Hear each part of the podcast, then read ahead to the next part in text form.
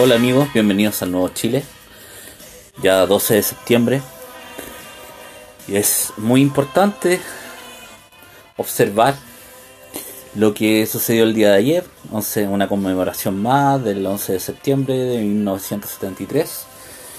Y más allá del, del hecho histórico que, que algunos conmemoran, algunos celebran. Eh, algunos legítimamente rinden homenaje a sus muertos de los dos lados. Es importante denunciar, decirle a los chilenos que no hay nada más patético, criminal, que un político, ya sea de izquierdas o derechas, saque rédito político a una tragedia que divide al pueblo de Chile hasta el día de hoy. 46 años después del golpe militar, pronunciamiento, me da lo mismo el nombre, el hecho histórico, la intervención de las Fuerzas Armadas debido al quiebre institucional que provocaron los políticos eso es muy importante. Los políticos chilenos destruyeron la democracia. Y 46 años después, personajes que vivieron aquella época, personajes que han heredado el mismo discurso, que no vivieron ni nacieron en 1973 ni antes, nacieron después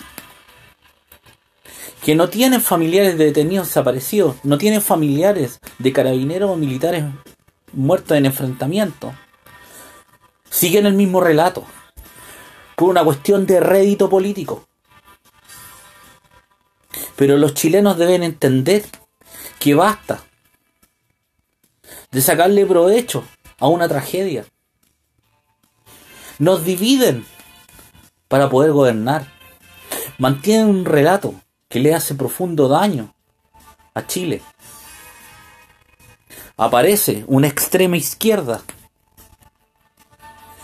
que en gran parte ni siquiera vivió un año en la dictadura. Gente de 30 años. Una cuestión es tener conciencia de las violaciones a derechos humanos.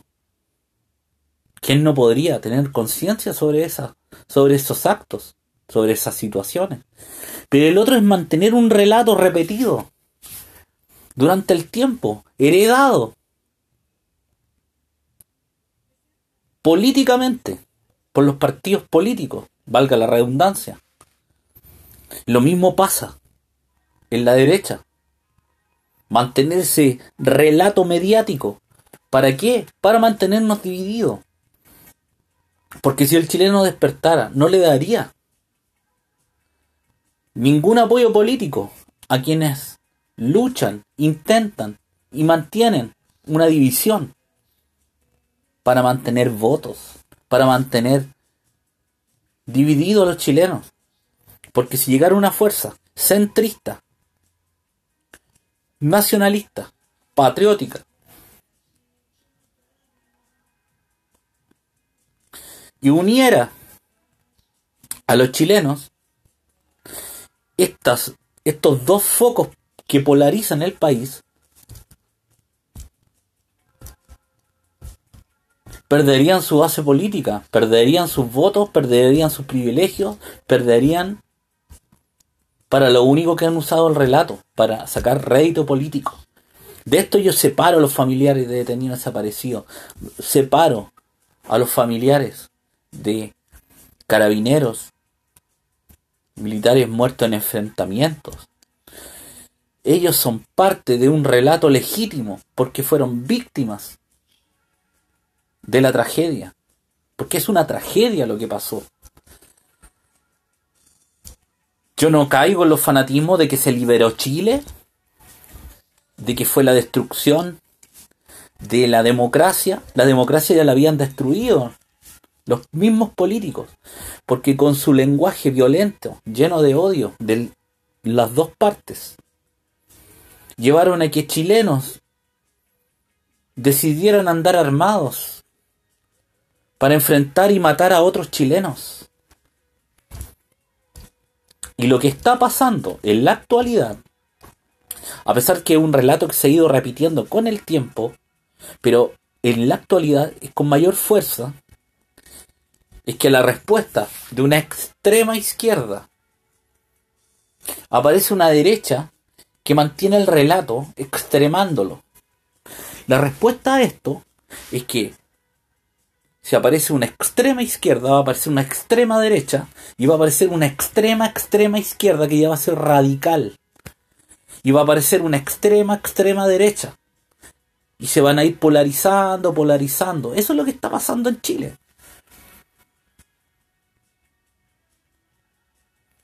Por eso es que el nacionalismo ve cómo se pelean estos herederos del relato y lo atacamos culpándolos de la destrucción de la democracia porque no asumen sus culpas no asumen que destruyeron la democracia entre 1966 y 1973 Chile pagó un costo muy alto por políticos irresponsables, por gente violenta, en cargos de representación. El chileno no debe darle el voto a gente que quiera destruir a otros chilenos, que quieran robarle a otros chilenos, que usen el lenguaje de chilenos pobres contra chilenos ricos, lucha de clases, que ha ido repitiéndose en la historia, pero ahora con mayor frecuencia. Es legítimo también pensar y validar las ideologías políticas que legítimamente cada persona puede pensar, pero ya es evidente que el chileno debe entender de que cada personaje que aparezca político y que busque polarizar entre extrema izquierda y extrema derecha no debería ni siquiera ser válido a que vaya o que se presente una candidatura presidencial. Los chilenos estamos hartos de esta división. Muchos me, me dicen y me han dicho por Twitter por comentarios que me han enviado al correo electrónico de que la visión nacionalista o la visión que yo tengo como nacionalista es irreal. Que sin justicia no puede haber perdón ni olvido. Eso yo se lo doy a los familiares de los detenidos desaparecidos a los muertos por el conflicto, a los muertos por la tragedia. Ellos tienen el legítimo derecho a pensar así, pero no los partidos políticos, que no tienen un familiar. Gente que pareciera que hubiera vivido esa época y habla y relata como que si ellos hubieran sufrido las versiones, como que si ellos hubieran estado enfrentados en aquella época y ni siquiera lo vivieron. Otros me dicen, es que no es necesario haber vivido eso para haber negarse. ¿Quién no puede estar en contra de las violaciones de derechos humanos? El tema es el rédito político que le sacan los políticos chilenos a este hecho histórico de parte de la izquierda y la derecha. De eso estamos cansados. Por eso yo constantemente busco un centro político donde el nacionalismo debe estar. El nacionalismo no se puede aliar con la derecha partidista actual por un tema conceptual, de división, por un tema económico, y no se puede aliar con la extrema izquierda por un tema ideológico de resentimiento. ¿Qué nos queda? ¿Con quién podemos hacer alianza? No va a llegar el nacionalismo a tener representante o algún día a tener un presidente o ya sea un senador, etcétera, aliándose con los extremos. Va a poder aliarse con el sentido común que es el centro político. Que constantemente es la derecha y la izquierda la que atacan el nacionalismo por no tener un dogma económico, por no, por, acusar a las dos, a los dos ejes de querer dividir constantemente a las naciones, de querer dividir constantemente al pueblo de Chile. Y por eso la derecha y la izquierda atacan al nacionalismo, porque el nacionalismo es lo más cercano a un centro político con matices, claramente. Pero si tú fuera, te sacas la ideología eh, nefasta eh, que no te permite leer y conocer otra, otra doctrina política, vas a ver que en el nacionalismo es lo más cercano al centrismo, al racionalismo, y al entender que las economías no son algo dogmático. Los países hispanoamericanos son ricos en recursos naturales y esos no deben ser saqueados por las grandes multinacionales porque pueden ser una gran eh, un gran recurso para poder usarlo en educación, en salud, etcétera, para mejorar la vida de los ciudadanos del pueblo de Chile. Pero viene la ideología dogmática, liberal, o de la derecha, a decir de que no, es que quieren estatizar todo. esos son los dogmas. Esos son los dogmas. Que crezca la economía al 20, al, al 5, al 3%, a la, gran, a la gran mayoría del pueblo de Chile le afecta. Sí, le afecta. Pero mientras no tengan un trabajo bien remunerado, un trabajo de calidad, porque aquí los gobiernos se dedican a tener trabajo o a querer intentar dar trabajo, pero no se preocupan en la calidad de, ese trabajo. Esas son cuestiones que el nacionalismo sí se preocupa y se puede asociar a que son, a que son ideas de izquierda. No, señores, no son ideas de izquierda, son ideas de sentido común, de ser racional, de no caer en un dogma. Por eso no se deben dejar engañar más los chilenos, apoyando a la derecha y a la izquierda, que lo único que buscan en Chile es sacar rédito político de situaciones, de ponerse en bloque en contra de un gobierno. Puede ser nefasto, puede ser malo, pero lo único que pierde es el chileno. Y el más pobre, ese es el que pierde. El que más pierde es el chileno más pobre. El rico tiene su vida resuelta.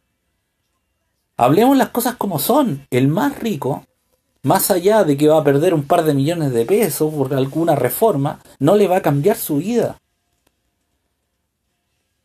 Pero cuando se realizan políticas irresponsables, sin estudio, por una cuestión ideológica, los perjudicados son los chilenos más pobres. Por eso es que es importante sacar de la cabeza de los chilenos la idea de la izquierda y la derecha como una cuestión dogmática. La idea de la política actual es que la inmigración no afecta en nada a los chilenos más pobres. Esto no es una cuestión, no es una cuestión en contra de los extranjeros, es una cuestión de número. Un país que no, no, no rinde no rendía las condiciones para recibir un millón doscientas mil personas, obviamente iba a terminar colapsado. Eso es irresponsabilidad de la élite política. Pero como izquierda y derecha están aliadas sobre un discurso, a los nacionalistas son inmediatamente tratados de lo peor. Nazi, fascista, eh, racista. Y lo único que, se, que he hecho yo, por lo menos en este podcast, y la gente del nacionalismo nunca han atacado una nacionalidad, lo que se ha hecho es denunciar a la política chilena de irresponsable. En una tragedia como la venezolana, el culpable no es el pueblo venezolano que intenta tener una vida mejor, porque es legítimo que ellos quieran tener una vida mejor. Lo que hay que atacar es el régimen venezolano. Y eso ya no es soberanía de los pueblos, porque están totalmente equivocados los que dicen que eso es soberanía, el legítimo derecho a, respetar la soberanía del pueblo de Venezuela o al gobierno de Venezuela. Porque cuando un gobierno tiene un desastre en su país y salen, ya van a ser 5 millones de personas, está afectando a toda Hispanoamérica. Y eso ya se convierte en un problema que traspasa las fronteras. Eso ya no es un tema de soberanía de los pueblos. Como yo lo dije en un capítulo de este podcast, el problema, el grueso error del gobierno, tan como tantos otros, pero de estos gobiernos que buscan el lenguaje políticamente correcto para quedar bien con la ONU o con una gran cantidad de instituciones internacionales, para, para quedar bien con los partidos políticos, o para quedar bien en la historia compitiendo, en este caso Sebastián Piñera con Michelle Bachelet, porque es una competencia de egos, no es una competencia por lo mejor para, el, para su pueblo, pueblo, una competencia de egos, porque así ah, están, eh, eh, son los políticos chilenos actuales, una competencia de egos. Sebastián Piñera fue a Cúcuta a hacer un show a la frontera entre Colombia y Venezuela. El resultado de esto fue que se rompieran relaciones en gran manera con el gobierno legítimo o ilegítimo de Nicolás Maduro. Nicolás Maduro, nos guste o no nos guste, es el que tiene el poder en Venezuela, porque tiene el poder de la fuerza, y el que tiene el poder de la fuerza es el que gobierna, no sea legítimo o ilegítimo. Aquí en Chile podemos decir que Pinochet fue legítimo o ilegítimo, pero tenía el poder de la fuerza, por eso gobernó. Si no hubiera tenido el poder de la fuerza, no hubiera pasado lo que pasó en 1973. Es una cuestión de racionalidad, es una cuestión de solamente decir la verdad. No es casarse con un sector político. En este caso, Nicolás Maduro tiene el poder político y es el, él gobierna Venezuela. Les guste o no les guste. El peor error que hizo Chile, el gobierno de Sebastián Piñera, es romper las relaciones con Venezuela y todos los países que hicieron lo mismo. ¿Por qué? Porque debieron haber mantenido las relaciones con Nicolás Maduro para haberle dicho o terminas con esta inmigración o te vamos a sacar del poder. Esa era la respuesta que hubiera hecho los, gobernantes de Hispanoamérica, en especialmente de Sudamérica, para responder a esta crisis. Pero ¿qué hicieron? Hicieron un show político, aliándose todos los presidentes de derecha para hacer un show mediático pero no resolvieron ningún problema. Terminaron colocando una persona como Juan Guaidó con ningún poder, ningún poder, ningún poder, enfrentándose con Nicolás Maduro por un micrófono. Y terminó siendo Juan Guaidó una marioneta de la Organización Mundial de Naciones Unidas sin querer sin la intencionalidad. O sea, la ONU no puso a Juan Guaidó, sino que Juan Guaidó terminó siendo eh, simplemente una persona que está en Venezuela y que tiene representantes en los países limítrofes que acuerdan cuotas de inmigración y acuotan eh, y, que acordan acuerdan con los gobiernos eh, temas de visa y eso es todo. O sea, terminó siendo Sebastián Piñera la llave para que se institucionalizara la inmigración desde Venezuela. Eso terminó siendo. O sea, dejen de mentir con las nuevas políticas que ha, hecho este gobierno, es cierto, ya el daño eh, a la, al fisco, a, la gran cantidad de personas que entraron, eh, siendo que no estaba preparado Chile para ello, eh, ya está hecho el daño al fisco, hay un montón de leyes que están mal hechas, hechas la rápida, eh, que se preparan y hechas por personas que tienen una representación del 1 al 2%. esas personas van a estar legislando en Chile.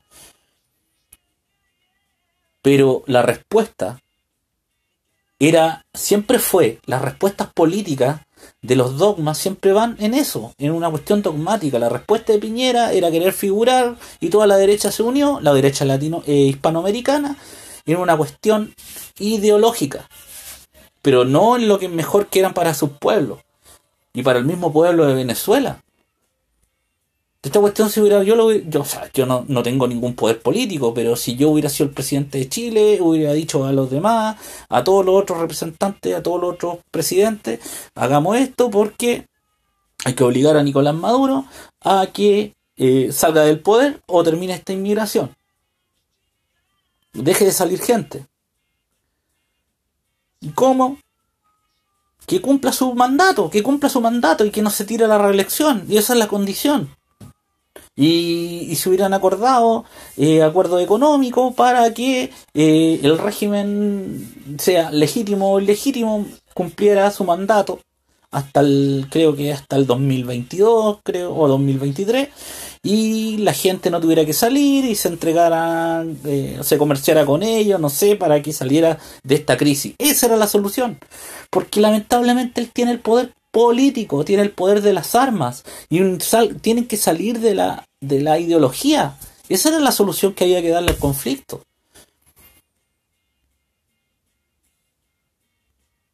Un gobernante, un estadista, eso es lo que hace. No se deja llevar simplemente por la ideología fanática que tienen estos personajes que están gobernando Chile y que están gobernando o que están en los cargos de representación. Eso es ser centrista, eso es ser nacionalista, es sacarse las caretas, es sacarse el dogma para lo mejor para la nación. Eso hubiera sido una excelente solución para el mismo pueblo de Venezuela que está pasando hambre. Eso era mucho más humano. Y da lo mismo si el Partido Comunista no hubiera, hubiera aplaudido eso, da lo mismo porque lo mejor era, eso era lo mejor para Chile. Eso era lo mejor para el pueblo de Venezuela.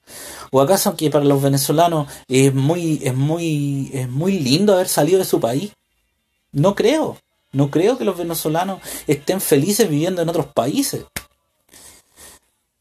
Eso es lo que yo hubiera hecho como nacionalista. Y lo más probable es que los nacionalistas que eh, hubieran lleguen a esta misma conclusión.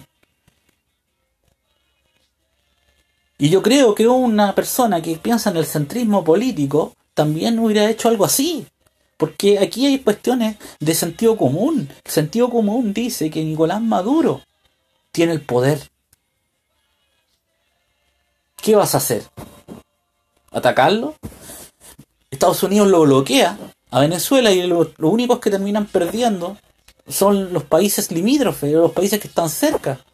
Esa es la verdad no lo quiere entender la derecha más dogmática y tampoco lo entiende la izquierda más dogmática. O sea, esta cuestión sigue siendo que nos dividen entre derecha e izquierda para seguir gobernando y manteniendo un relato que se va repitiendo de generación en generación, de generación en generación y afecta a los demás pueblos.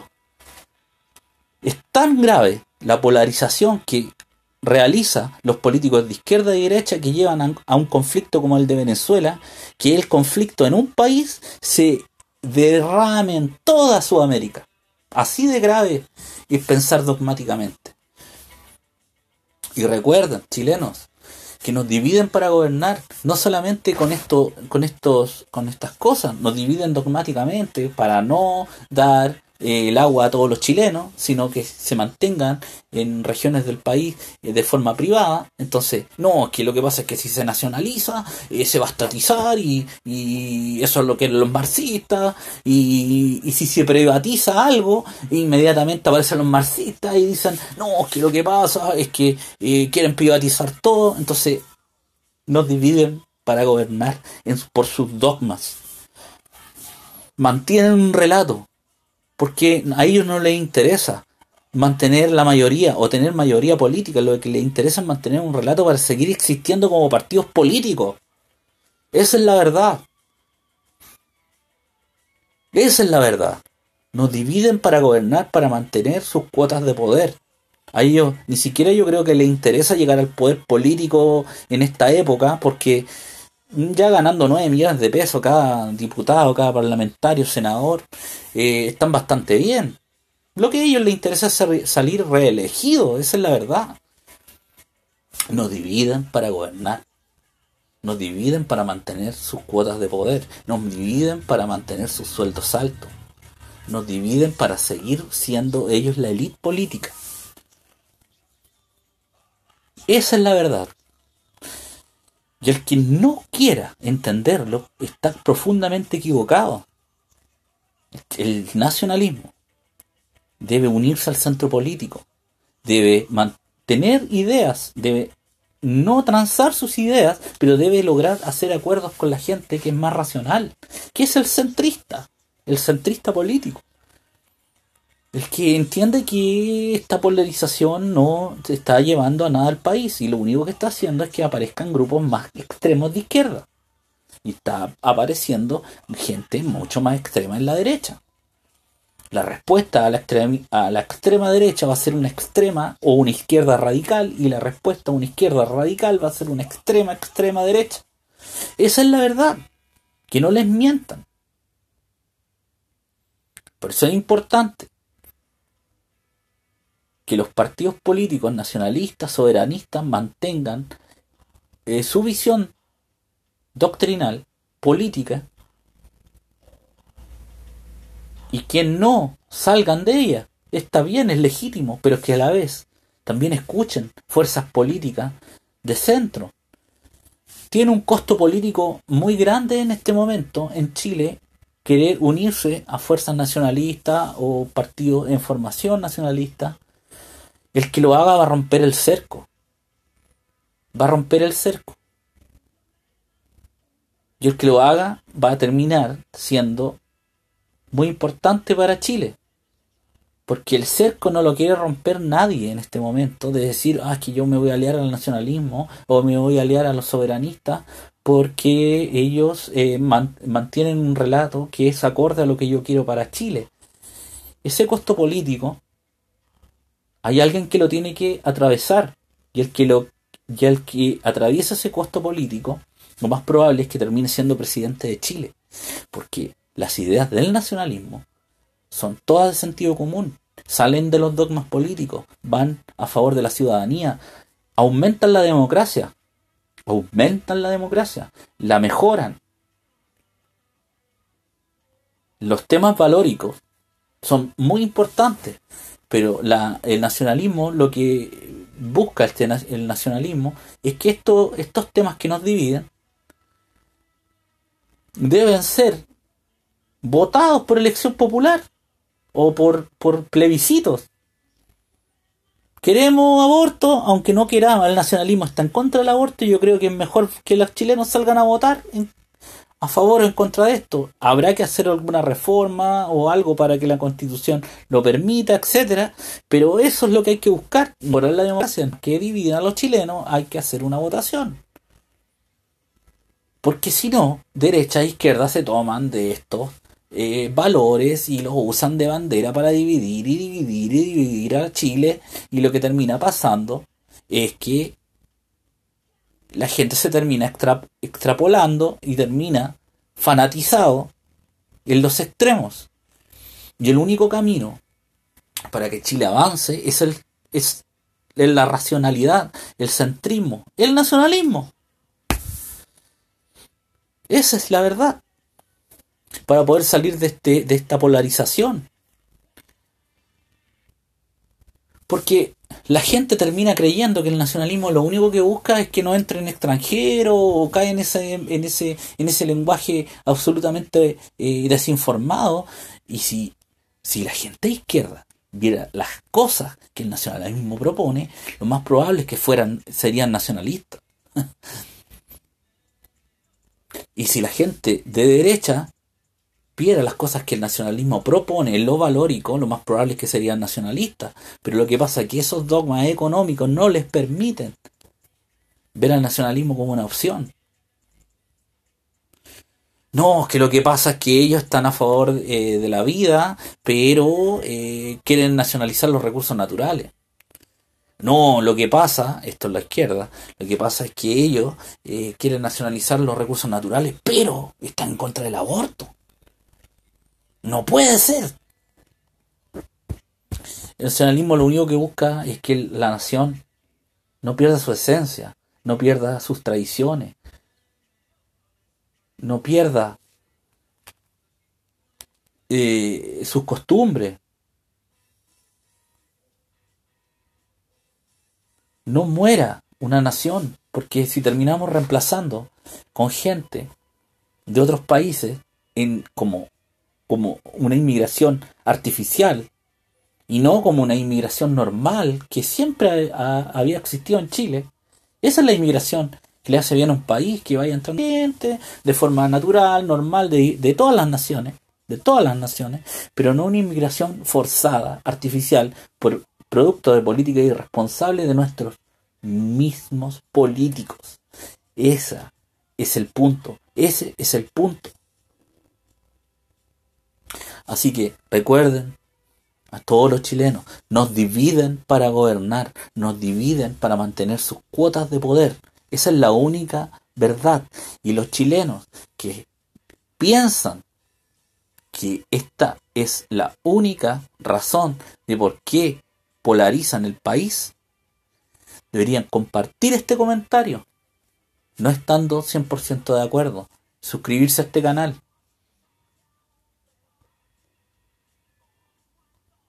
para demostrar que existimos una gran cantidad de chilenos que pensamos de esta forma, similar o parecido, no tenemos por qué pensar.